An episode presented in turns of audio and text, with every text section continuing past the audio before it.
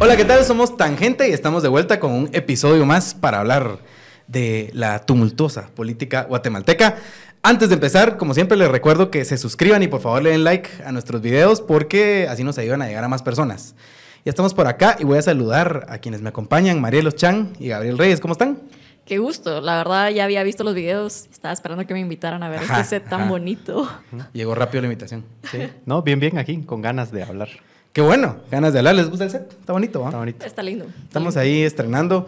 Eh, como estamos todavía empezando, apenas tenemos tres semanas, ahorita todas las personas que nos acompañan están iniciándose, pero esperamos que nos puedan acompañar más, así que gracias. Debería cada, cada invitado debería traer algo como Ajá. un token, Un ¿no? donativo. Sí, algo para poner en la mesa y algo de comer para poder... Y algo eh, para poner ahí, decía yo. Ajá, o sea, yo también. no hablaba Ah, ni de bueno, sí, donativos eso ni vamos de a- comida. Está monopolizado el tablero. Exacto. Ajá. Sí, porque por ejemplo, ahí hay del Real Madrid y no creo que no te gusta.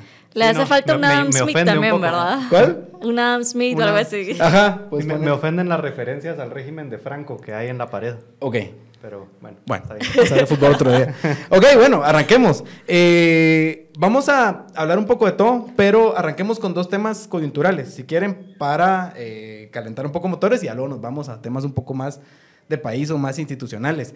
Eh, el primero, creo yo, es que hoy cae la noticia de la captura de Juan Francisco Solórzano Fopa, eh, y de otro abogado de su bufete. Además, hay otras tres personas ahí involucradas. El caso, según él mismo lo explicaba, era, eh, es por, básicamente por defender a José Rubén Zamora, ¿verdad? Los están acusando de haber presentado un testigo falso, el cual él dice que no es cierto. Eh, hay que recordar que con Francisco Solórzano Fopa, eh, entre la semana anterior y esta, estuvo, digamos, intentando participar como candidato a la alcaldía por Movimiento Semilla, URNG y WINAC. Eh, pero esa candidatura se cae al no ser inscrito eh, y entonces en su lugar lo ocupan Enoch Matute, ¿verdad? ¿Algún comentario sobre eso si quieren para arrancar, Marielos? Yo te diría que la mejor forma de analizar esto es abstraerse el nombre, ¿verdad? Olvidemos que es Juan Francisco Solórzano Fopa, eh, olvidémonos que estaban eh, participando en una coalición, sino veamos, digamos, cómo se va desarrollando el caso, el tema de las reservas, que no es la primera vez que alguien viene y lo dice, de que utilizar constantemente eh, la reserva como un recurso para eh, enjuiciar a personas si no se sabe ni ellos mismos qué es lo que se les está acusando, la prensa no puede tener acceso a lo que es lo que se le está acusando, son características que se han utilizado en regímenes como Nicaragua, ¿verdad? Y es importante que digamos esto porque yo sé que a la gente, y lo hablábamos antes de, de entrar al aire, no le gusta que hagamos comparaciones de decir somos o estamos en caminos a convertirnos en la próxima Nicaragua o en la próxima Venezuela. Pero lo que sí es que hay que reconocer que hay síntomas que son bastante similares, que si no se curan esos síntomas, la enfermedad va a ser la misma, que es el autoritarismo, ¿verdad? Es como cuando uno va al doctor y le dice, mira, si no dejas de tomar, si no dejas de fumar, si no dejas de esto y esto y otro, los síntomas que tenés te van a provocar un cáncer, ¿verdad? Eso es lo que estamos diciendo cuando venimos y retratamos estas características que son propias de regímenes autoritarios y de procesos judiciales que no son imparciales. Sí, se hace difícil ejercer, ejercer la labor de, de defender a alguien como abogado en un caso, ¿verdad? Particularmente si ese caso está, digamos, rodeado de un montón Claro. de implicaciones políticas y eso lo hace más complicado, creo yo. Sí, yo, yo diría que, que para abstraernos más o sacar un poco la lupa más a, un escenario más abstracto, eh, es importante definir un poco de qué hablamos cuando hablamos de democracia y- y una característica muy importante o una subdefinición de democracia es que en una democracia todos los actores que compiten por el poder político lo hacen en una en condiciones de relativa justicia. Digo relativa porque, digamos, hay partidos que tienen candidatos que hablan mejor o pueden eh, conseguir más recursos por medios eh, legítimos. Y, lo que vemos, como decía Marielos, es un contexto en donde los escenarios eh, o los actores que compiten por el poder político cada vez menos lo pueden hacer en condiciones de relativa justicia. Quizá este caso en específico no sea necesariamente un, un caso de desbalancear la cancha de competencia, porque, porque FOPA es un candidato que, que es perseguido por otras razones. quizá, Pareciera que pero- está más relacionado al tema de José Rubén Zamora que al tema de su participación política, aunque ambas cosas pueden ir de la mano, ¿verdad? Sí, porque, porque digamos, este, este como asesinato eh, Civil. eh, civil La o muerte jurídico civil que ofrece, tiene ¿no? que ver con disuadir a los personajes o a los actores de participar. O sea, no solo se limpia la cancha jurídicamente de la gente que ya quiere participar, sino hay un acto de, eh, si vos sacás la cabeza y actúas como que vas a participar, eh, utilizamos mecanismos de disuasión, no solo para él directamente, sino para otros. Yo ya no participo porque qué miedo. ¿Verdad? Están capturando a la gente. Mira, y, y, aquí tenemos a Luis Miguel que hizo el clip sobre la viabilidad de la pena de muerte y cómo desincentiva o no. Me parece que esto desincentiva más Totalmente. Eh, a los abogados a, a, tratar de defender causas justas o, o, básicamente defender a sus O, simplemente defender a alguien, porque todo mundo, aún el criminal más malvado, tiene derecho a una defensa, ¿verdad? O sea, ese es un principio importante de la justicia. Y aquí... Y del debido proceso, que cuántas veces no hemos escuchado eso. Y si aquí, digamos, se está castigando a las personas por defender a alguien acusado, pues ya no hay un debido proceso, ya no hay un derecho a la defensa. Tal vez eh, cambiando rápido de tema para hacerlo así ágil, y, pero relacionado, el tema de Edmond Mulet, ¿verdad? Hoy el Tribunal Supremo Electoral sale con una, unas declaraciones en donde dicen que a Mulet le, le hacen una llamada de atención, entiendo, ¿verdad? No vamos a entrar a lo jurídico porque eso es como más Es una amonestación pública, digamos. Dentro de la ley electoral de partidos políticos hay diferentes niveles de amonestaciones. Primero son las privadas, después son las públicas y después vienen las multas. Ahorita estamos en la segunda amonestación, digamos. Que esto es seguimiento, digamos, a la denuncia que le había puesto la FESI eh, por haberse involucrado, dicen ellos, o metido, decían, en, eh, perdón, en el caso de, de, los, de los periodistas que estaban siendo perseguidos, ¿verdad? Él sale a dar una declaración pública, hacen una acción jurídica también como partido, eh, y primero la FESI le pone una denuncia, eh, lo cual, digamos, podía afectar su participación. Y en este caso, pues el Tribunal Supremo Electoral sale a decir, no vamos en este momento a entrar a hablar de su participación, pero sí le hacemos una, una amonestación pública. Pero lo extraño es que le hacen una amonestación pública por hacer campaña durante la campaña, digamos. O sea, el mecanismo existe en la ley, como existe el mecanismo del famoso finiquito. Lo extraño es el criterio arbitrario con el cual se utiliza, ¿verdad? O sea, sobre un fundamento extraño que es que, o sea, le dicen, el, la FESI mete un, una memorando, porque no era una denuncia, sino era una... Al tribunal. Al tribunal le lleva un memorando como diciéndole al tribunal, miren, este candidato está haciendo esto.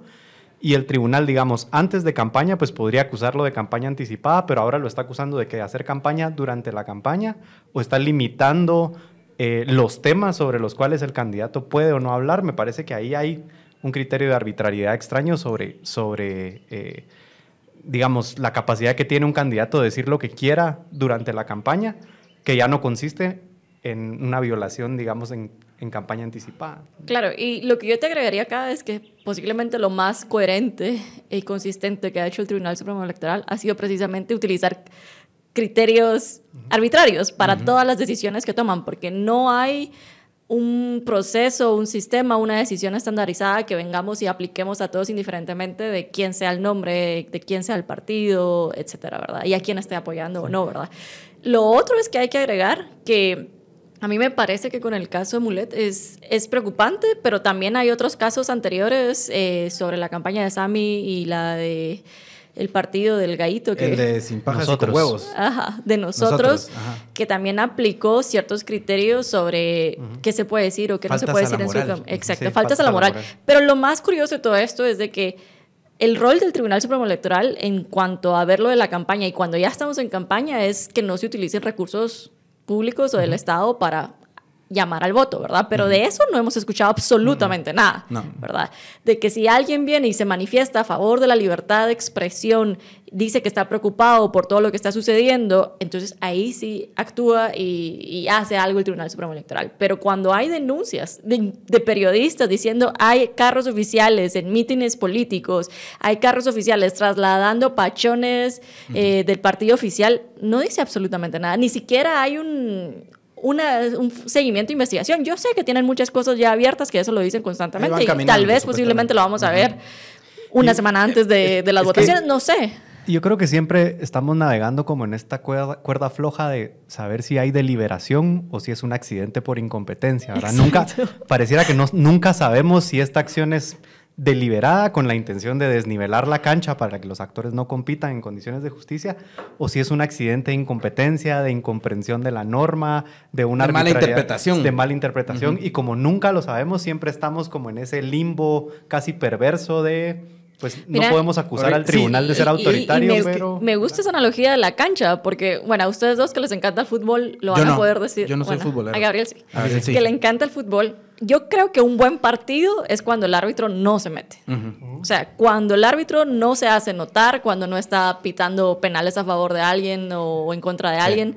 Y aquí lo que vemos es que hay un árbitro constantemente cambiando la cancha. O sea, no hay reglas claras. De repente es esto, de repente es aquello. No sabemos ni siquiera hasta el día de hoy, de verdad, si todos los que hoy están inscritos van a poder participar. Y, y es que para que lo veamos, yo creo que es aberrante que la autoridad electoral quiera dirigir el discurso o limitar el discurso de los candidatos que están en campaña. O sea, ¿de qué van a hablar los candidatos si no es de la situación del país? O sea, ¿de qué van a hablar si no es de las injusticias que ven? ¿Cómo van a hacer campaña? ¿Cómo van a hacerle diferenciarse ante el electorado si no es señalando aquellas cosas que ven malas? Y el Tribunal Supremo Electoral lo que quiere es limitar eso, o sea, callarlos en ciertos temas. Es, yo creo que ahí hay, una, hay un problema en contra de la libertad de expresión y de la democracia que es gravísimo y ojalá lo estemos viendo. Sí, y aunque eso tiene fundamento en la norma, ¿verdad? O sea, cuando se aprobó la reforma a la ley electoral eh, en 2015-2016 eh, y, y- y quedó ahí ese artículo del 92 bis, por ejemplo, uno, uno podría haber pensado que ese tipo de artículos hasta, hasta podrían ser inconstitucionales, ¿verdad? Porque Ujú. pretenden justamente bajo este criterio de no permitir la campaña anticipada, limitar la capacidad que tengan los actores. Eh, La ley dice, no recuerdo si es como promocionarse o, eh, o sea, que los actores políticos no pueden darse a conocer. Eso está prohibido por la ley electoral. Entonces ahí hay como algo que habría que revisar antes de, de acusar, digamos, directamente al tribunal de usar la norma arbitrariamente. Me parece que sí lo están haciendo, o sea, se están aprovechando de que la norma está y la, la están usando para constreñir más la posibilidad que hay de hablar. Entonces, digamos, la norma apacha la libertad de expresión, luego viene el tribunal y la usa para Pero apacharlo es que la, más. la forma tan vaga como está escrita la norma también permite esa arbitrariedad. Permite O sea, que ese es el tema. Que, que que- quiera, sí. ¿Qué es campaña anticipada? ¿Qué es, eh, qué es eh, digamos, salirse de los temas que pueden ser permitidos dentro de la Pero campaña? yo lo que te diría ahí es, la campaña anticipada debería definirse mucho antes de que, de que se inicie campaña y de que estemos los meses cercanos a que se inicie campaña, ¿verdad? Y ya establecer, ¿verdad? Entonces, si dice esto, aplica como campaña anticipada. Si hace aquello, aplica como campaña anticipada. Lo que sucede acá es de que, ah, hoy me desperté y esto pareciera que es como campaña anticipada, lo vamos a aplicar. Y esto, no, no, eso no.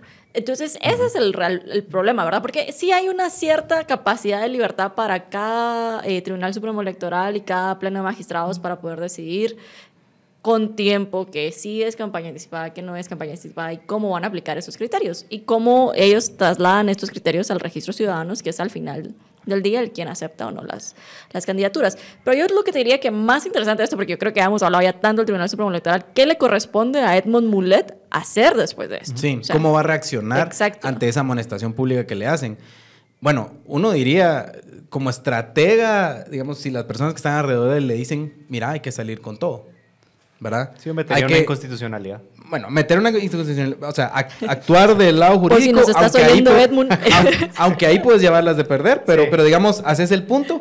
Y la otra es Pero comunicacionalmente. también se un precedente. O sea, eso es lo sí, que tendría que exacto. hacer. Y la otra es comunicacionalmente, salís y denuncias eso con todas las fuerzas para ver si eso también te ayuda a levantar un poco el, el perfil y a diferenciarte del resto. Aunque hay que recordar que Edmond Mulet estuvo en una entrevista en Emisoras Unidas hace unas semanas y él dijo, me voy a poner una mordaza ¿verdad? para decir lo- las cosas. luego no porque queda me claro están- que, que no le están eh, permitiendo decir. O sea, si yo fuera Mulet me pondría en el plano ridículo y les diría, a ver, tribunal, háganme una lista de palabras que no puedo decir. Sí. O sea, pónganme bien la mordaza, porque ¿qué Sí. le están diciendo? O sea, le están diciendo eh, que no puede hablar sobre el tema de los periodistas. Libertad de prensa, por ejemplo. O sea, O no sea, puede hablar ¿qué- de libertad de prensa. qué no Así de ridícula es Y la. yo- Y yo haría algo ridículo, le pediría al tribunal, mire, díganme, ¿cuáles son las 10 palabras que no puedo decir como las saqueas de, de shit, piss, fuck? Ajá, sí.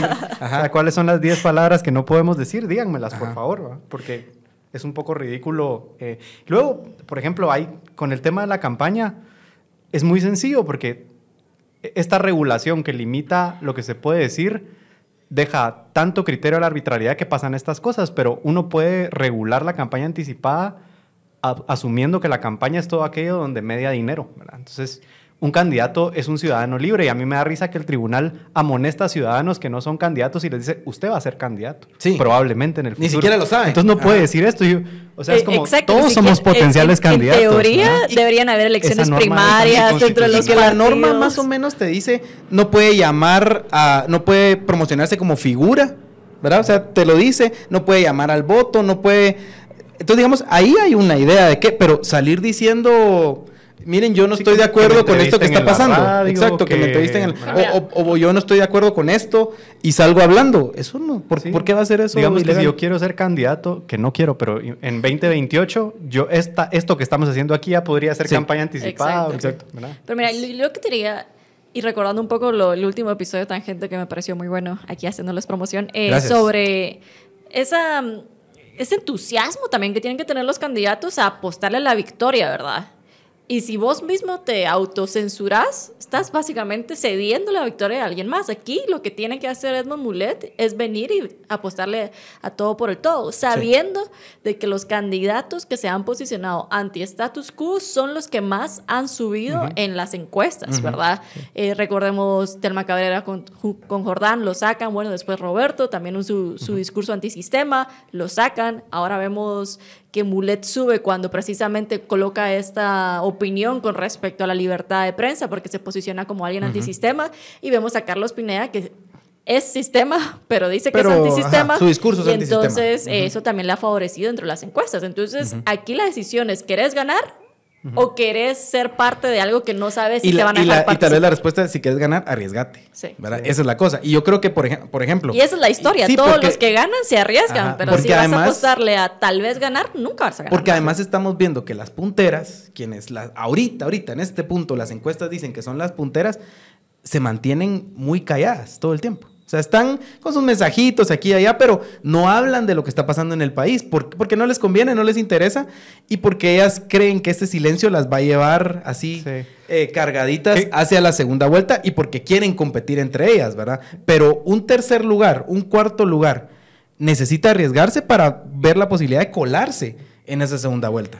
Y yo creo que en- en- ahí hay un, el, el grupo, eh, o, o bueno, el grupo alrededor de las punteras, digamos, eh, tendrá que tomar una decisión sobre su estrategia y es una decisión entre si les conviene fragmentar o mantener fragmentado el sistema o apostar por decapitar. ¿verdad? Es como, tengo estos rivales, ¿qué hago? ¿Los saco de la contienda o apuesto porque se queden para ganar en un contexto fragmentado? Que es un poco, aquí Daniel Herring le llama eso como, las candidatas están jugando catenacho, ¿verdad? están jugando a la defensiva y tienen que ver de cerca lo que están haciendo los, los candidatos eh, que vienen en tercer y cuarto lugar.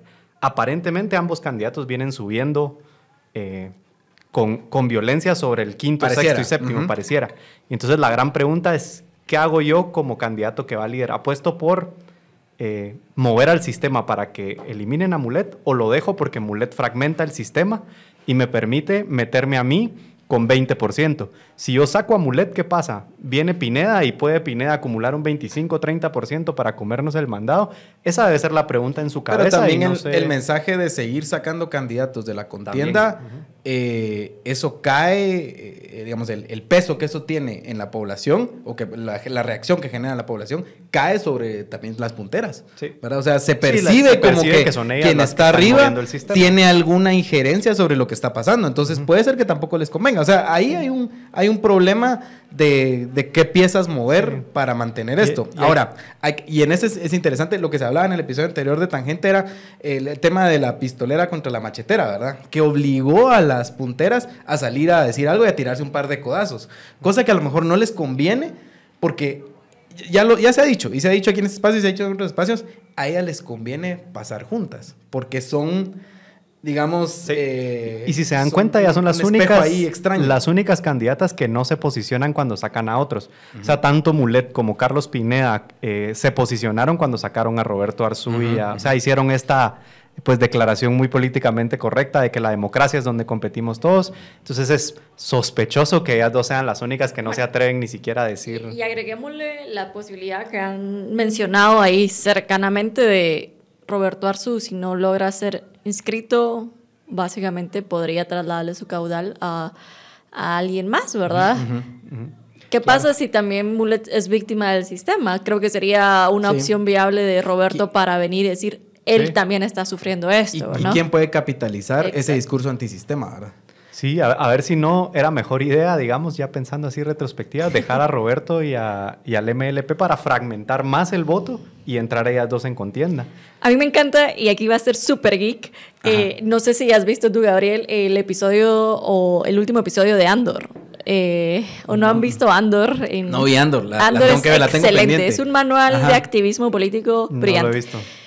Y habla precisamente sobre quienes tienen el poder y sobre quienes tienden al autoritarismo actúan bajo miedo constantemente. Nunca actúan bajo la posibilidad eh, de, de que las cosas le vayan a salir bien, ¿verdad? Sino actúan bajo miedo y por eso vemos esas reacciones de el miedo de la posibilidad de que alguien crezca. Entonces lo más viable para nosotros quienes controlamos el poder es sacar. Es sacar. Entonces, esas son, de alguna u otra manera, eh, lo que nos hace predecir ciertas acciones quienes van a tomar de quienes están en el status quo y quienes ostentan el poder, ¿verdad? Porque sus, su- sus acciones están orientadas a, siempre tratar de mantenerlo porque es, es, es cansado, ¿verdad? O sea, tienen que tener una acción constantemente de, de, tener control, ¿verdad?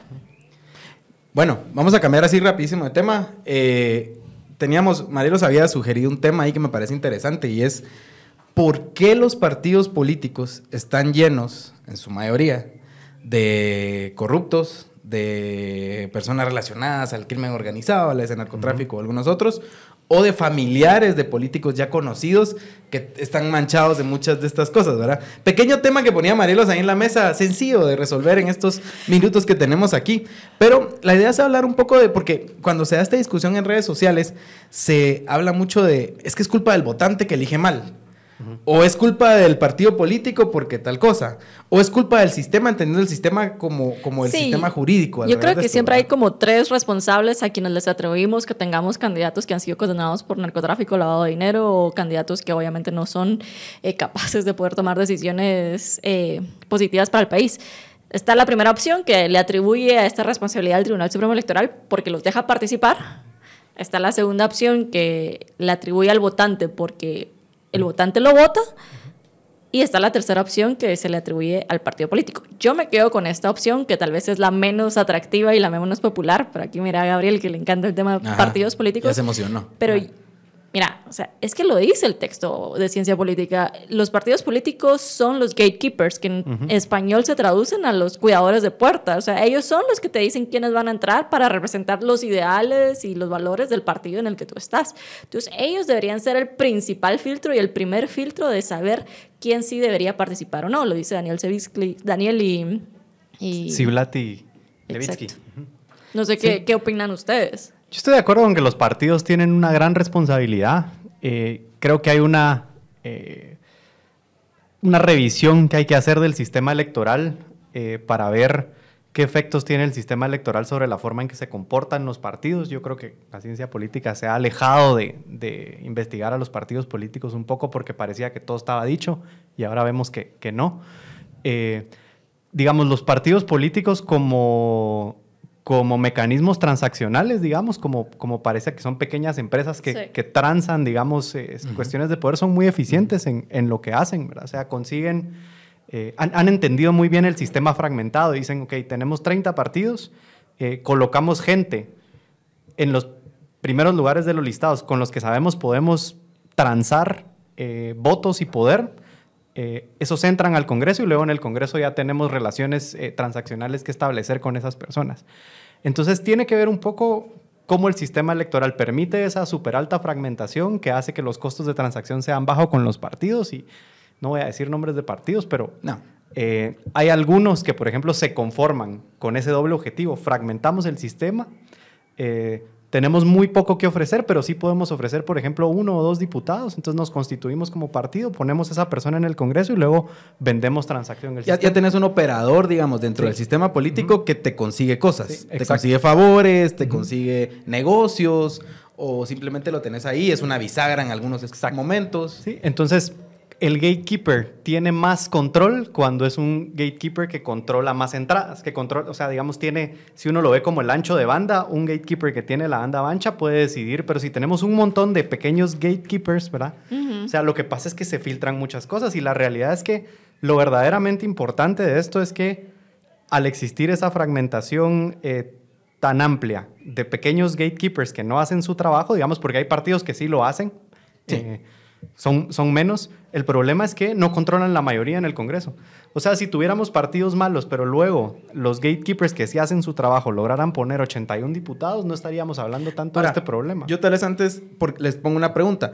¿por qué no tenemos partidos que hacen ambas cosas, como pasa en otros lugares? O sea, ¿por qué no tenemos partidos que además de, ser eso, ser operadores, ser gatekeepers, digamos, para ciertos espacios y, ser operadores de negocios y demás, o sea, que están en corrupción, digamos, pero que por otro lado también tienen ciertos intereses que responden a, su, a, su, a quienes les eligen y que hacen ciertos, mueven proyectos, eh, eh, digamos, eh, facilitan algunas cosas, eh, legislan para que se muevan algunas políticas públicas. O sea, pareciera que el Congreso no existe si no es para la corrupción, para los negocios o para los intereses personales. O sea, ¿por qué no tenemos, solo tenemos una cosa y no tenemos un, mix ahí?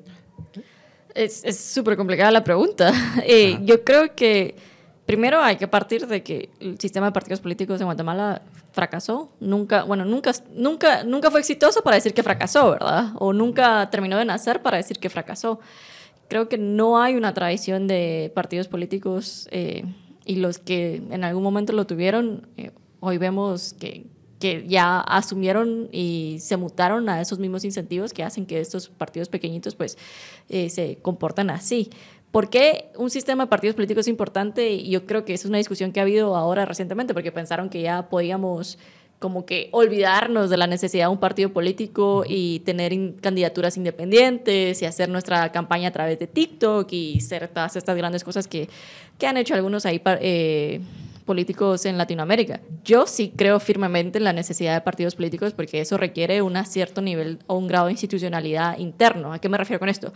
Normas, cultura, eh, con formas de comportamiento. Entonces, es como si tú ingresaras y yo sé que esta es una pésima, pésima comparación, pero verdad, cuando uno entra a una empresa, uno sabe qué tiene que hacer, cómo tiene que trabajar para seguir creciendo y llegar a espacios de gerencia o de direcciones, etc.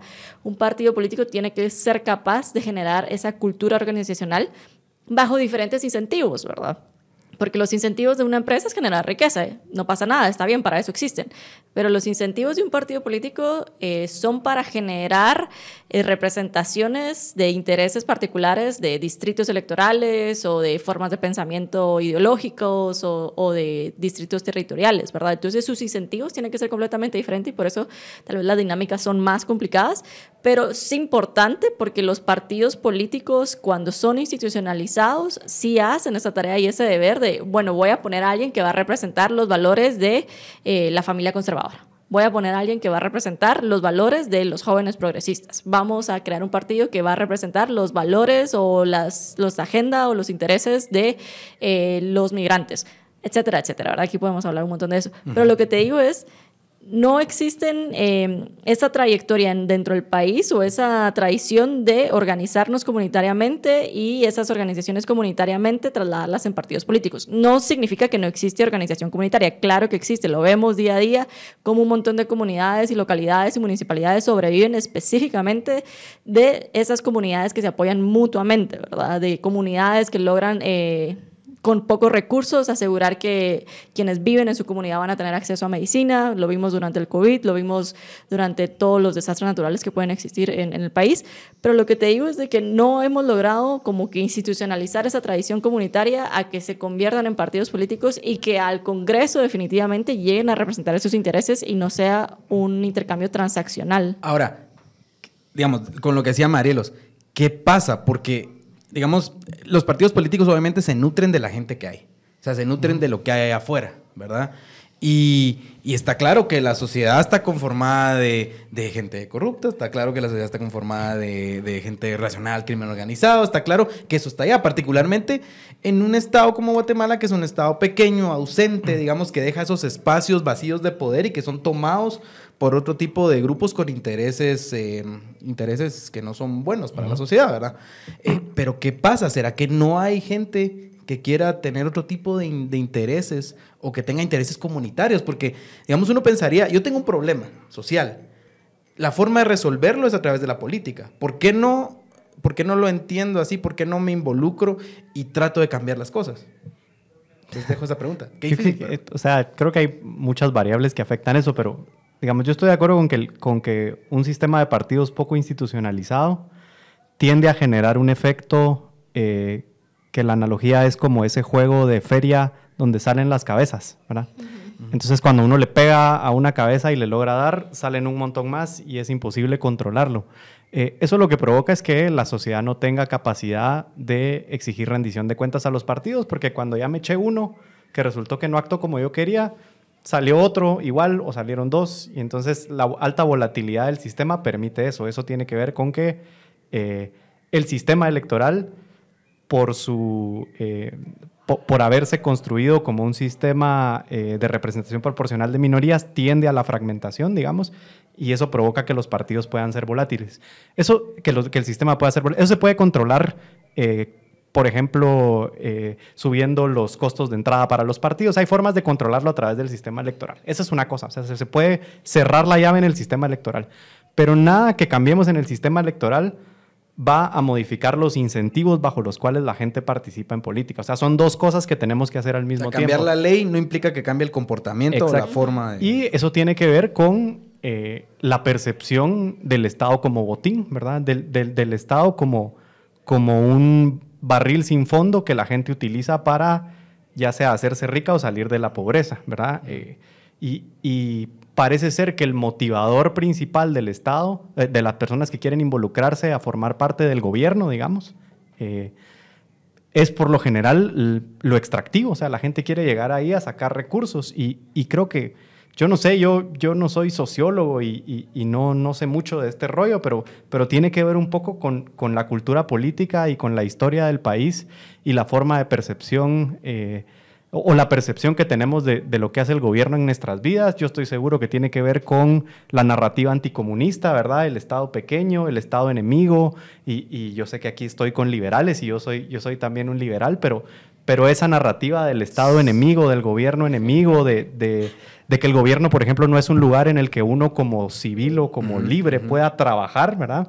la, narrativa de, al Estado uno va a ser vividor, al gobierno no va a ser vividor, digamos, y eso, y eso sí uno lo percibe en la cultura política de otros países donde el servidor público eh, tiene un carácter... Es bien visto. Sí, o sea, hay, un respeto por el servidor público de años, etcétera. Entonces yo creo que hay tres cosas, ¿verdad? El sistema electoral, el, el el Estado como botín y un rollo así como más profundo de, cultura política que no sé cómo ponerle el Y eso que decís, algo súper pequeño, me recuerda a un un video de TikTok de un candidato, no sé si se pueden decir nombres o no. Sí, podemos. Eh, Para eso malas palabras y todo. Un candidato. Sí, ¿Qué libertad? YouTube es libre. De prosperidad ciudadana, Kiki Amaya, que sale de su carro. Eh, y hay alguien más que le está sosteniendo como su t-shirt del partido y se la da, pero es tan, tan natural, o sea, él no, no se da cuenta que básicamente lo que está tratando de transmitir con todo lo que más sucede, o sea, no lo que con lo que él dice, no con el mensaje, sino lo que está sucediendo a su alrededor, es de que está llegando para ir a servirse del Estado. No sé si me o sea, como que tiene sus servidores que le pasan la t-shirt y él es como que la superestrella en lugar de, de, de, comunicar algo completamente diferente donde, mano, yo voy a llegar y te voy a servir a vos, o sea, no te preocupes, tú no, o sea, ¿me entendés? Como que la, la aspiración a veces de muchos candidatos para llegar al Congreso es tratar de tener esa vida lujosa que lo contrario no se puede tener en Guatemala porque no hay competencia. pareciera, que está, solo pareciera que está mal entendido el concepto de, de política, de aspiracional dentro de la política, ¿verdad? Sí, no, porque, sí es ni sí ni no. Ajá, ni sí ni no. Ah, voy a hacer mi anuncio Ajá, ni sí ni no. No, pero te digo que es que sí está bien entendido porque lo que han visto es que gente que no ha tenido las capacidades eh, técnicas ha llegado al gobierno y se ha enriquecido de una forma acelerada. Y, y luego, Y entonces lo que ellos dicen, ¿qué me limita a mí o qué me impide a mí para poder A llegar llegar a y hacerlo hacer yo lo también. mismo? Y luego hay una cosa que, que es muy histórica y muy cultural en este país, que es el gobierno como botín de plazas. Es que a mí eso Sí. me, me parece como bien impresionante. O sea, la primera relación es cuando un mi cuate está en un ministerio, en un viceministerio, lo que hace es conseguirle chance a la gente. Esa es como la, la primera acción que pasa por la cabeza cuando... El Estado como generador Pero de son- empleo, sí, lo cual pero- sí estamos completamente en desacuerdo los liberales. Sí, No, pero, pero, pero tiene que ver también con el sistema económico, creo yo. O sea, es, es una- una, Seguramente, respuesta. O sea, seguramente. la gente o consigue una Donde- plaza o migra. Donde hay más Son pobreza, las dos salidas. la corrupción eh, fluye mucho más fácil y, y- y claro, o sea, ¿cuál es el mecanismo para conseguir trabajo eh, que no pasa por filtros formales? Que un mi cuate sea viceministro. Es que, Sí. eh, y digamos, hay mucha gente que sale de clavos así eh, y creo que verlo Y- desde y- esa y que, perspectiva. ojo, no, o sea, no siempre, porque a veces se entiende como con intenciones de hacerse millonario, participar en corrupción. no, a veces solo es una A veces plaza. sobre- es A veces solo es, mire, Sí. yo soy enfermero, por ejemplo, soy enfermera. Entonces, eh, resulta que alguien quedó de director de área de salud.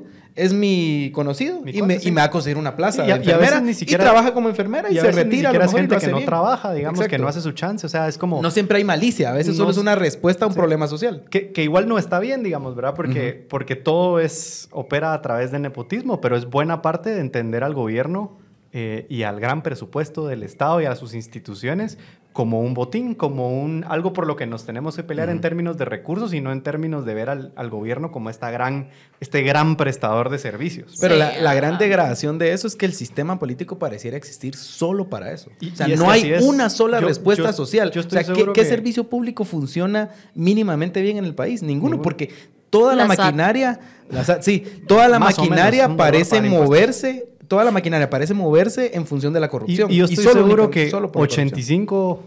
85% de los partidos se constituyen y operan bajo la lógica de la extracción, ni siquiera en términos de los millones. Hay algunos que sí, que son extracción en términos de hacernos millonarios, pero hay otro buen porcentaje que son por los miles. Solo van a ir a ver qué plazas pueden obtener para sus amigos y sus parientes y cómo pueden transar con eso. Entonces, es- a, mí, a mí me parece Sí, increíble. A mí, a mí lo, que, Pero- lo, lo- lo que más me preocupa es como ya culturalmente hemos adoptado ya esta nueva forma de mentalidad, ¿verdad? Antes como que había un rechazo, ¿no? ¿Verdad? No puedes llegar al Estado a enriquecerte, Sí. estamos en contra del Estado patrimonial.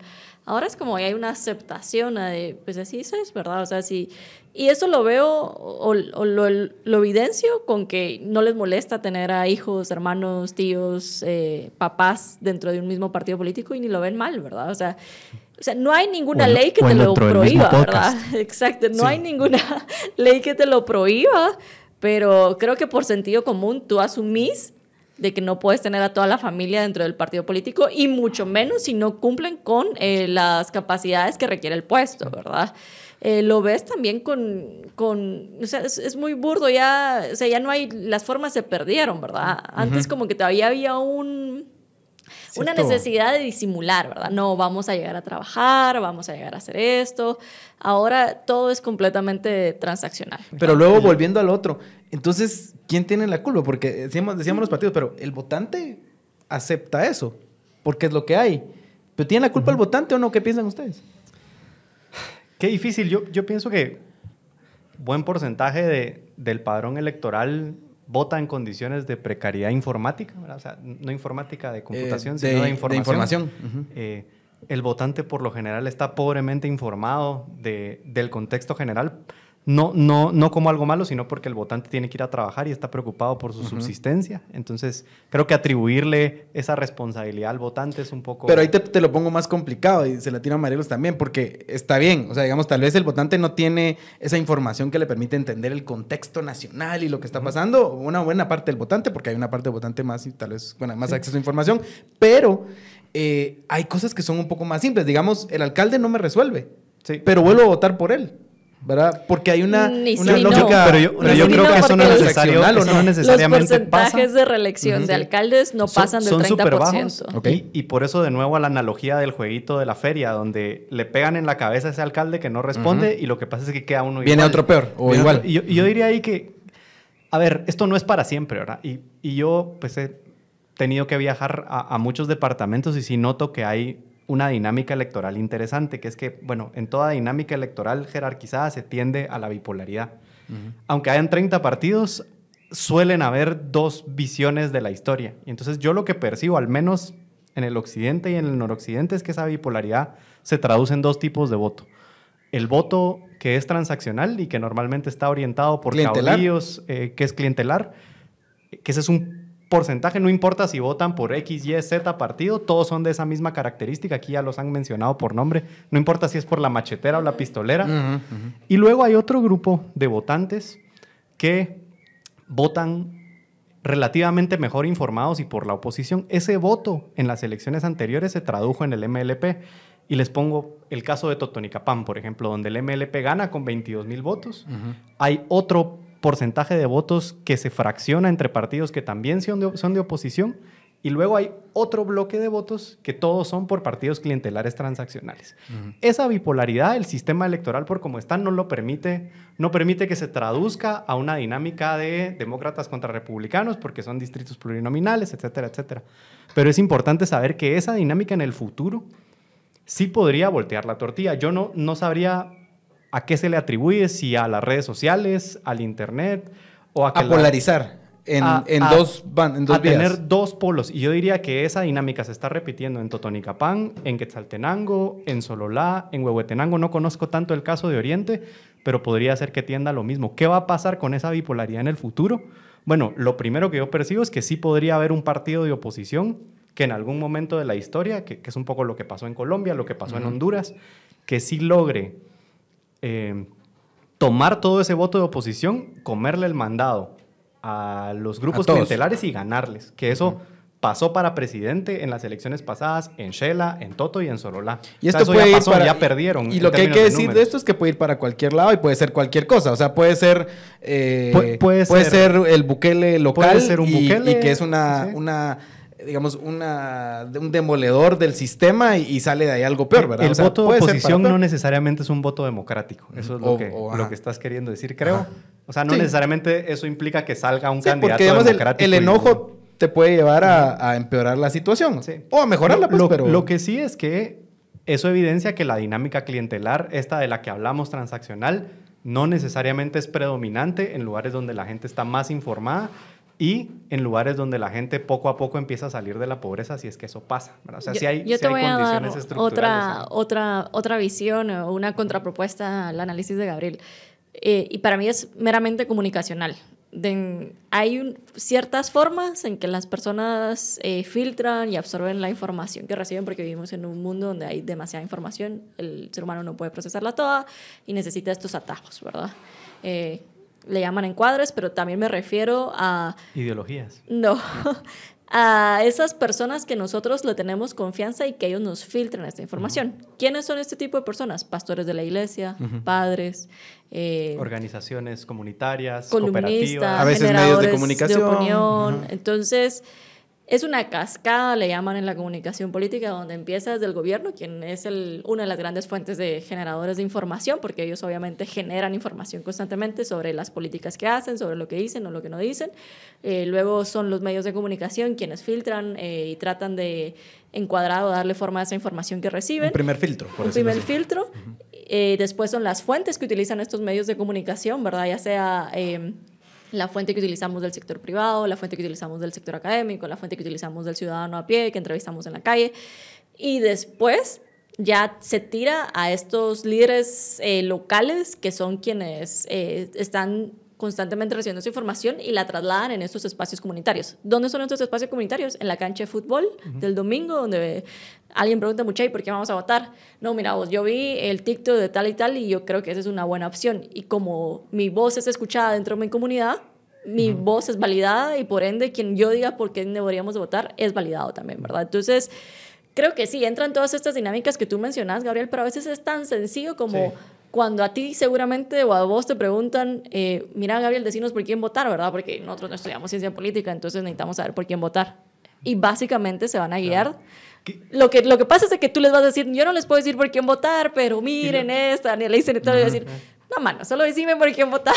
Que lo, que lo chilero de eso, digamos, es que los partidos cuyo voto no depende de la transaccionalidad o del clientelismo, tienen que entender estas, estos canales de comunicación para poder concentrar el voto y ganarle a los otros. Yo, yo lo que sí veo es que hay una dinámica de clientelares versus no clientelares. En los no clientelares hay un foco de oportunidad muy grande. Ese número de votantes no clientelares dependen de muchas variables, de si son pobres, de si, etcétera, etcétera. Y esa cascada comunicacional les cae a ellos y fragmenta su voto.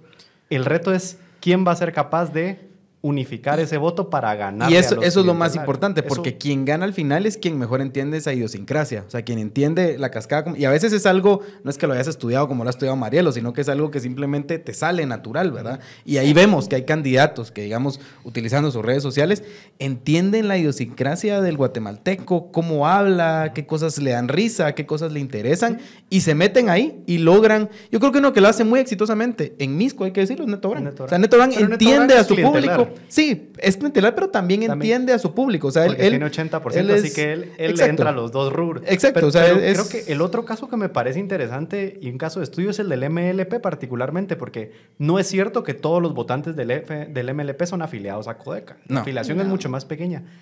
¿Cómo el MLP, sin tener seguramente un análisis muy complejo de la estructura de cascada comunicacional, digamos, logra eh, conectar, centralizar toda la cantidad de votos no clientelares en una región. A mí me parece que, es una cosa de estudio y que los partidos que quieren ganar tienen que ir a estudiar cómo lo hicieron. No es solo el tema de la energía eléctrica, no es solo el tema de la organización comunitaria, cómo funcionó eso. Y creo que por ahí está la llave de los partidos de oposición, entender qué pasa con este grupo de votantes no clientelares y cómo el MLP logró apalancar ese voto. Yo de verdad que no lo entiendo y sería bueno que quienes estudian esto lo propongan cómo entenderlo.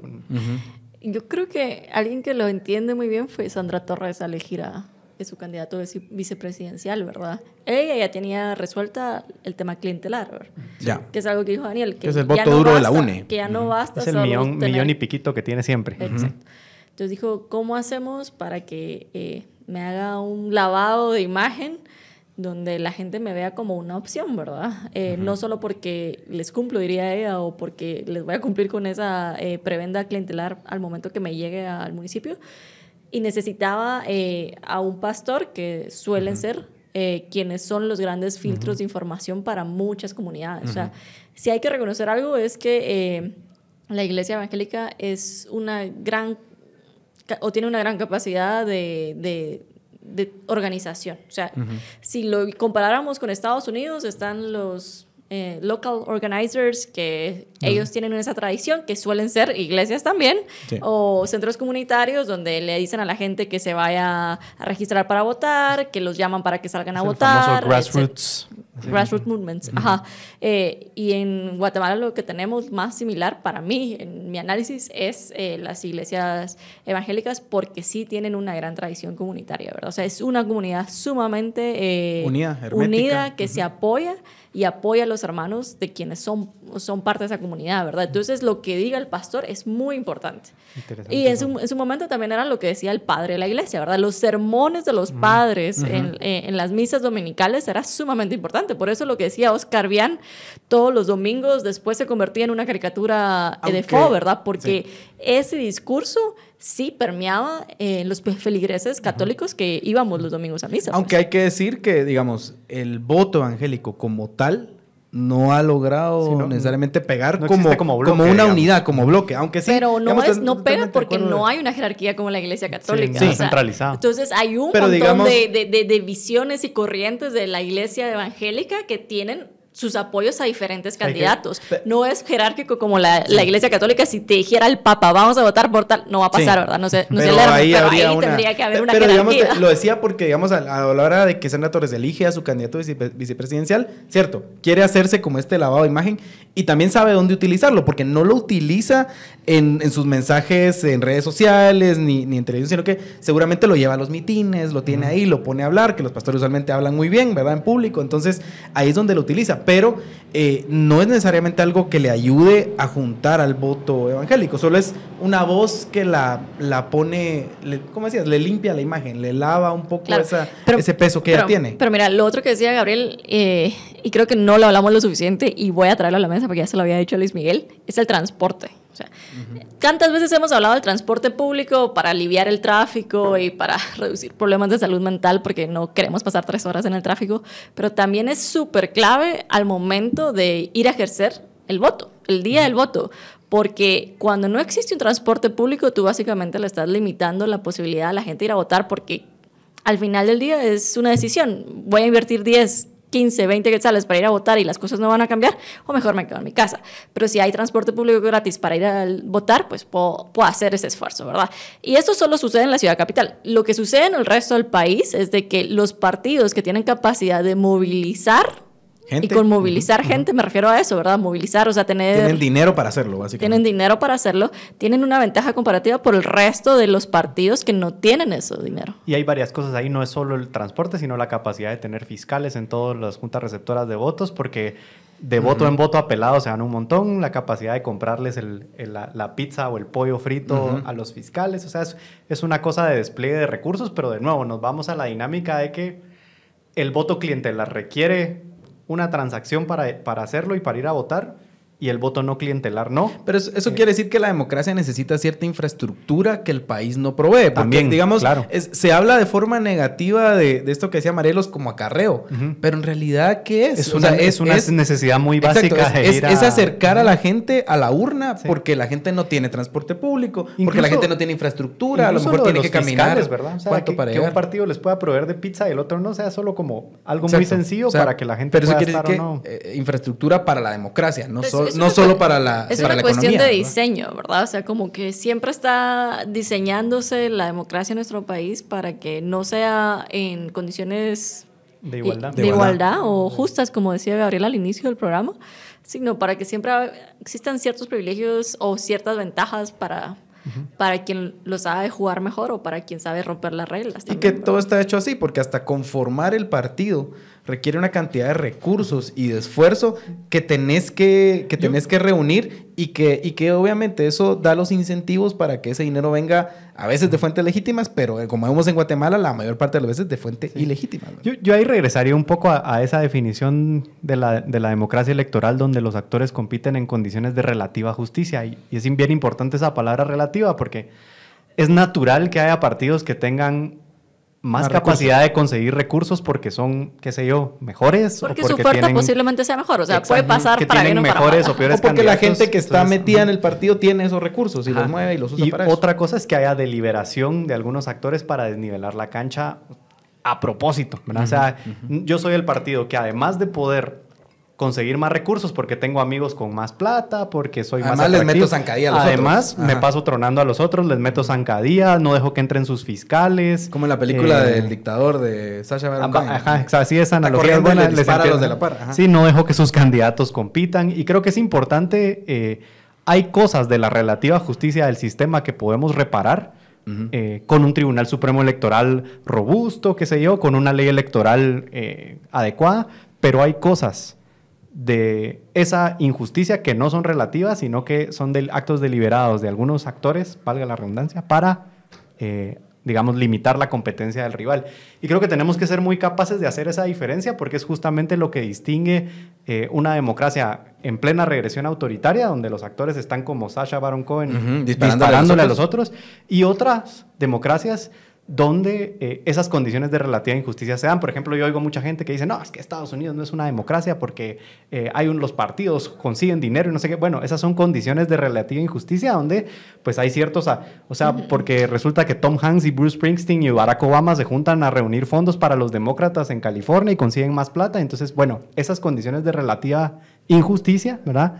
No son tales porque pues la democracia lo permite. Ahí no, bueno, no había hasta antes de Trump actores disparándole a los otros eh, en la carrera. Entonces creo que es importante hacer esa distinción porque a la hora de hablar de Centroamérica, si vemos específicamente un caso donde les están disparando a los otros actores para sacarlos de la contienda, ya no con pistola necesariamente, pero No. sí con el sistema de justicia, eh, sí con difamación. El, sí el- con- el arma, el arma es el mismo sistema. El sistema tiene sus herramientas para poder bloquear.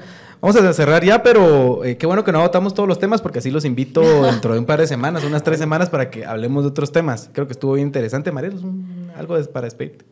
Para despedirme, bueno, espero que me inviten a una próxima y espero que no sea tan, tan, tan, tan teórico. Ah, es que a veces como que Ajá, nos, tiramos al... Es a- que no, invita, perdón, invita a unos politólogos aquí se pone. así, Nos ¿no? emocionamos, Yo creo que a la nos gente le gustó. Yo, emocionamos. yo creo que vamos a ver cómo. Yo- pero, pero, yo pero creo que les va a eh, gustar. Ya, sí. Hay que entender el puede- sistema. Se puede usar yo cuando. ah, porque la gente me pregunta. por Ajá. cómo, cómo uno decide para votar? Yo les digo, traten de identificar si su candidato que están observando es transaccional o es orgánico.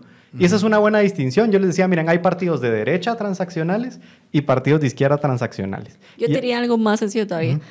Mira los que están pidiendo reelegirse, quién cambió su vida drásticamente en cuatro años y quién sigue relativamente igual. Porque eso es la evidencia de cuando es transaccional o no. Y hay partidos Es más que fácil, son- o sea, es Sí, como Hay que ver- cómo se comportan, Sí, ¿verdad? O sea, de creo que derecha pi- no pistoleros y, y sí. macheteros, esa ya es una red flag ahí, ¿verdad? O sea, hay que buscar otras. Hay partidos de derecha no transaccional y partidos de izquierda no transaccional. Yo creo que el primer ejercicio es mapee usted a los partidos no transaccionales, autoposiciones ideológicamente, porque aquí un día estaban diciendo que eso no importa, sí importa.